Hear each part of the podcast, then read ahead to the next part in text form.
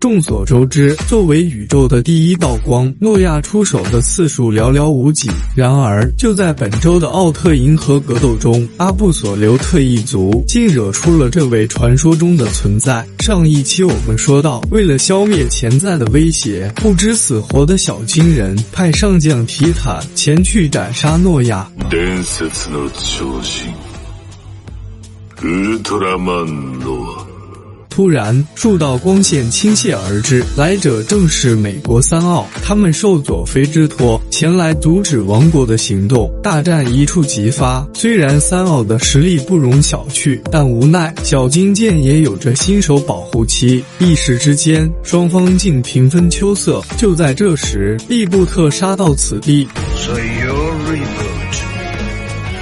I've been wanting to fight you. 利布特岂会畏惧？他提上长矛，就径直迎上了小金剑。美国三奥也不甘示弱，与利布特一起展开了正义的奥特围殴。怎料就在双方酣战之际，一旁的遗迹突然发生异动，而在光芒之中显露的正是奥特之神诺亚。紧接着，光芒缓缓汇聚，一道伟岸的身姿逐渐显露。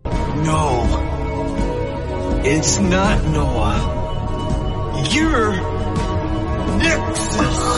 初生牛犊不怕虎，小金剑对神明毫无敬畏之心，提刀上前就是干。面对这一突如其来的攻势，奈克瑟斯显得无比从容。他先是打出十字射线，轻松炸飞了小金剑，随后切换为红色青年形态，将小金剑和利布特一起拖入了梅塔领域。奇怪的是，红奈似乎失去了理智，竟发动了无差别攻击。原来是他的战斗本能将。将眼前的一切全都视为了威胁。面对共同的敌人，两位剑士摒弃前嫌，暂时站在了同一战线。与此同时，小金人也来到了遗迹。I was wondering what was taking so long. 同一时间，在索拉的帮助下，利布特得知了破局之法，没有时间犹豫，他当即与小金剑合力摧毁了红奈的护腕。就这样，在两人的配合下，红奈恢复了神智，梅塔领域也在逐渐消散。光芒中，诺亚的身姿再次显露，并为两人指点迷津。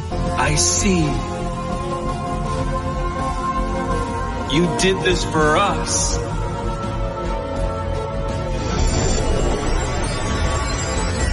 回归现实后，利布特向小金剑提议，双方握手言和，共建社会主义和谐社会。然而，小金剑却不为所动，自顾自地离开了此地。小金人深知趁他病要他命的重要性，于是召唤出人造机甲赛罗，命其去解决利布特。面对这一打击，重伤的利布特避无可避。危机时刻，兰奈现身于此，并牵动光之弓，祭出终极弓。弓箭风暴为利布特挡下了致命一击。兰奈的风采不减当年，拳脚片刻间便压低了后者的血线。为了尽快结束战斗，兰奈不再留守，直接登上了大号。这一刻，这场看似势均力敌的较量，演变成了简单直接的降维打击。蝼蚁怎能与神明争辉？诺亚相当不屑，抬手就是最强杀招——闪电超绝光线。伴随着巨大的爆炸，机甲赛罗化为了宇宙的尘埃。同时，精疲力竭的利布特也失去了所有光芒。